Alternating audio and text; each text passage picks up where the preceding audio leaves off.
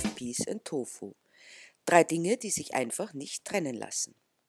Weder Liebe noch Friede lassen sich mit Unterdrückung vereinbaren, denn beides lässt sich nur in Freiheit der eigenen Entscheidung und Wirkmächtigkeit erringen. Liebe, die unterdrückt ist, ist keine Liebe, sondern im besten Fall der Ausdruck, den anderen besitzen zu wollen. Frieden, der dadurch zustande kommt, dass andere mundtot gemacht werden, ist Tyrannei. Unsere Welt ist verseucht von beidem Besitzdenken und Tyrannei.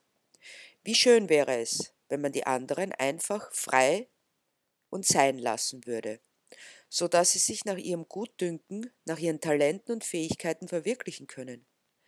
Doch die Gefahr ist zu groß, dass diese Freiheit dazu verführt, auf neue Möglichkeiten und Wege aufmerksam zu werden, auch auf die, dass es neben den bekannten Dualismen mehr Möglichkeiten gibt, wie zum Beispiel der der Geschlechterfrage.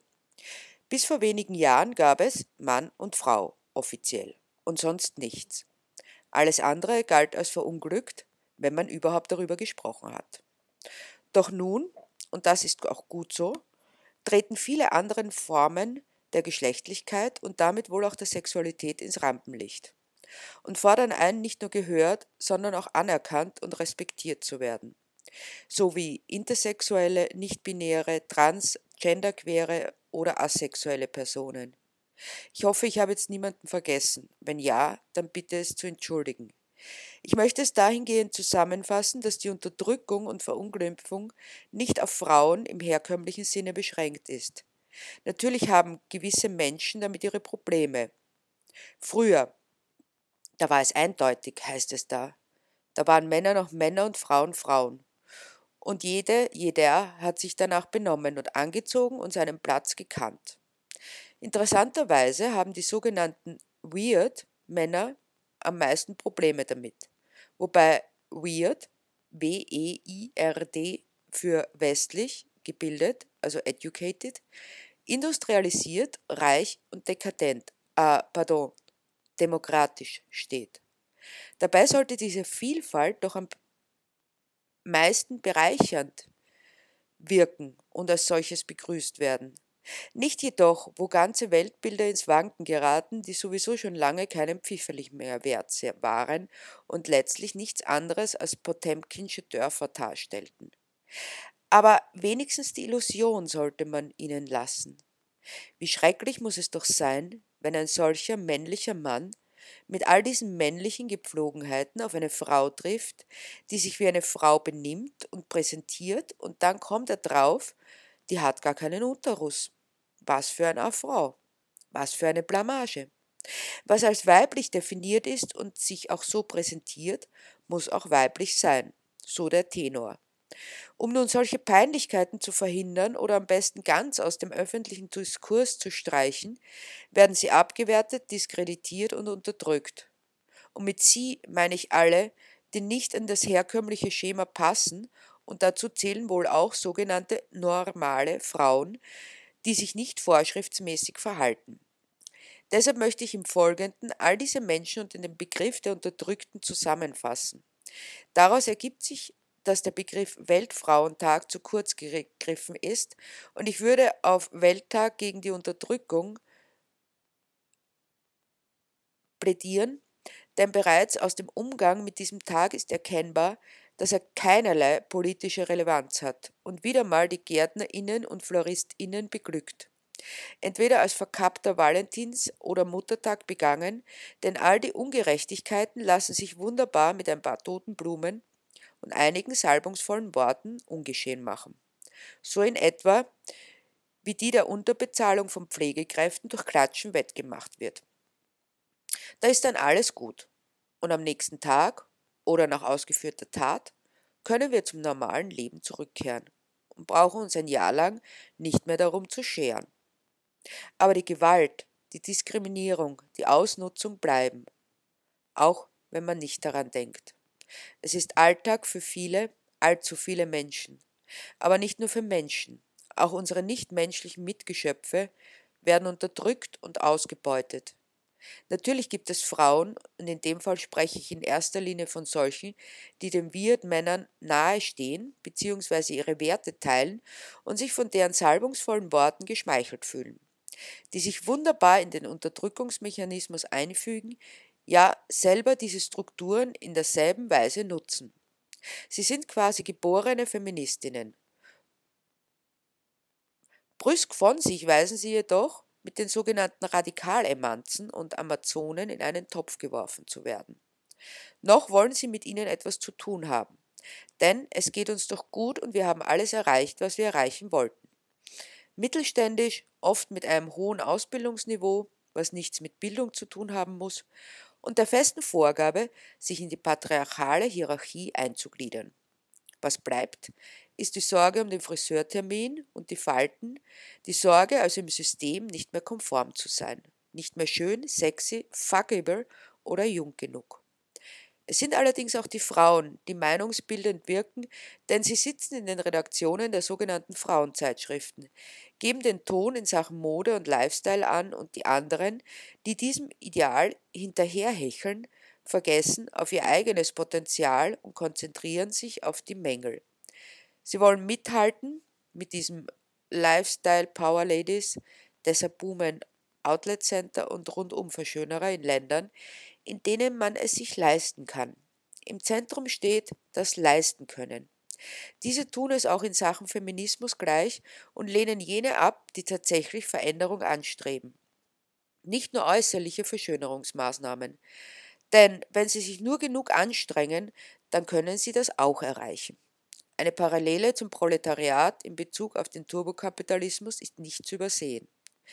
Niemand will mehr zum Proletariat gehören. Denn auch hier gilt, wer sich nur gut genug anstrengt, erreicht selbst den Status eines Kapitalisten und sei es in einer sogenannten Ich-AG. Eine erstaunlich gute Strategie, wenn man bedenkt, dass das auch noch geglaubt wird. Da heißt es, wer sich nur genug ins Zeug legt, wird eines Tages so reich sein wie Jeff Bezos oder Bill Gates. So strampeln sich auch diese ihr ganzes Leben lang ab, unterstützt von Pseudoberaterinnen, die versprechen, mit ihrer Strategie wird man von heute auf morgen zum Millionär bzw. zur Millionärin, ohne sich anzustrengen. Die einzigen, die davon profitieren, sind die Beraterinnen, Gewährleistet ist damit, dass keine Zeit bleibt, sich politisch zu engagieren, denn wenn ich etwas erreichen will, das es in diesem System gibt, muss ich alles dafür tun, dieses System aufrechtzuerhalten. Es braucht gar keine Religion mehr, um die Menschen dazu zu bewegen, ein System beizubehalten, in dem sie ihre eigene Unterdrückung zementieren. An die Stelle der Religionen treten bunte Illusionen. Es wird geglaubt und verinnerlicht so sehr, dass man die UnterdrückerInnen auch noch unterstützt und verteidigt. Schließlich wird man eines Tages auch an dieser Stelle stehen und deshalb muss es diese Stelle dann noch geben, an der man selbst als Unterdrückerin agiert. Dennoch wird der Weltfrauentag mit großem Getöse begangen. Allen Ortens finden Demonstrationen statt, für die man sich halt den einen Tag frei nimmt und am nächsten Tag wieder im selben Trott weiterzumachen.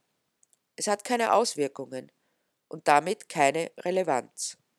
Am besten ist man gekleidet in Textilien, die von Frauen um einen Hungerlohn genäht wurden, ohne Kranken- oder Unfallversicherung, Ausbeutung am Körper. Wo ist die Solidarität mit ihnen? Dazu das Ledertäschchen, für das Kühe in Indien lebendig gehäutet werden. Wo ist die Solidarität mit ihnen? Und zum Schluss noch die Hühnerstreifen auf Blattsalat, denn wir nähern uns bewusst gesund. Wo ist die Solidarität mit ihnen? Millionen von Frauen, Menschen, Kühe, Hühner, Schweine, Ziegen, Schafe werden täglich verheizt, damit andere Frauen im Westen, den sogenannten entwickelten Ländern, von dieser Ausbeutung profitieren. Und das mit dem besten Gewissen. Würde sich der Feminismus selbst ernst nehmen, würde er all die Unterdrückten, egal welcher Spezies sie angehören, nicht aus seinen Betrachtungen ausschließen. Er würde auf die Befreiung pochen. Doch das würde implizieren, dass das System in Frage gestellt wird. Mehr noch, dass dieses System der Unterdrückung der überwältigenden Mehrheit der Lebewesen nicht nur hinterfragt, sondern abgeschafft wird. Das wiederum würde aber bedeuten, auf die eigenen Pfründe und Privilegien zu verzichten. Und seien sie noch so minimal. Feminismus, der sich selbst ernst nimmt, fordert gesellschaftliche und politische und rechtliche Veränderungen, sieht sich an der Seite der Ausgegrenzten, Misshandelten und Ausgebeuteten und verzichtet darauf, selbst von diesen Ausgrenzungen, Misshandlungen und Ausbeutungen zu profitieren. Auf der untersten Stufe dieser Hackordnung stehen unsere nichtmenschlichen Mitgeschöpfe. Deshalb muss Feminismus, der seinen Namen verdient, für eine Beendigung der Massentierhaltung eintreten, für eine vegane Lebensweise, also eine, die so wenig wie möglich Leid für andere bedeutet. Doch der Feminismus nimmt sich selbst nicht ernst, denn sonst würden sich all jene, die sich selbst als Unterdrückte bzw. zu kurz gekommene verstehen, nicht daran beteiligen. Wenn Milliarden von Frauen ausgebeutet werden, um noch den letzten Tropfen Milch aus ihnen herauszupressen, oder das nächste große Ei, würden nicht tatenlos zusehen, wie ihnen all ihre Babys weggenommen werden, oft nur, um diese sofort wieder zu töten, wie die Küken oder die männlichen Kälber. Spannend ist, dass die ersten Feministinnen es als selbstverständlich sahen, dass sie keine nichtmenschlichen Lebewesen ausbeuten wollten, weil sie sich ihnen verbunden fühlten. Statt für das Leben einzutreten, greifen immer mehr Frauen selbst zur Waffe und sind sogar noch stolz darauf, dass sie Leben vernichten, statt es zu schützen. Ebenso waren sich viele Anarchistinnen dieser Tatsache bewusst, dass die Abschaffung jeglicher Form der Unterdrückung alle Spezies umfassen muss, dass wir als Menschen nicht das Recht haben, Herrschaft auszuüben, egal ob es sich um menschliche oder nichtmenschliche Lebewesen handelt. Wer bei der eigenen Spezies stehen bleibt, bleibt letztlich im System von Unterdrückung und Ausbeutung verhaftet. Die Rechnung wird uns schon längst präsentiert. In Form des Klimawandels, des Artensterbens und der Pandemien, die nun in immer schnellerer Abfolge auftauchen. Feminismus und Anarchie, Menschen- und Tierrechte, Schutz der Natur und unserer eigenen Lebensgrundlagen müssen Hand in Hand gehen. Anders ist eine Welt, in der alle miteinander ohne Unterdrückung leben können, nicht möglich, ist die Verwirklichung von Liebe und Gerechtigkeit, Frieden und Einklang nicht möglich. Oder, um es kurz zu sagen, Love, Peace and Tofu. Drei Dinge, die sich einfach nicht trennen lassen.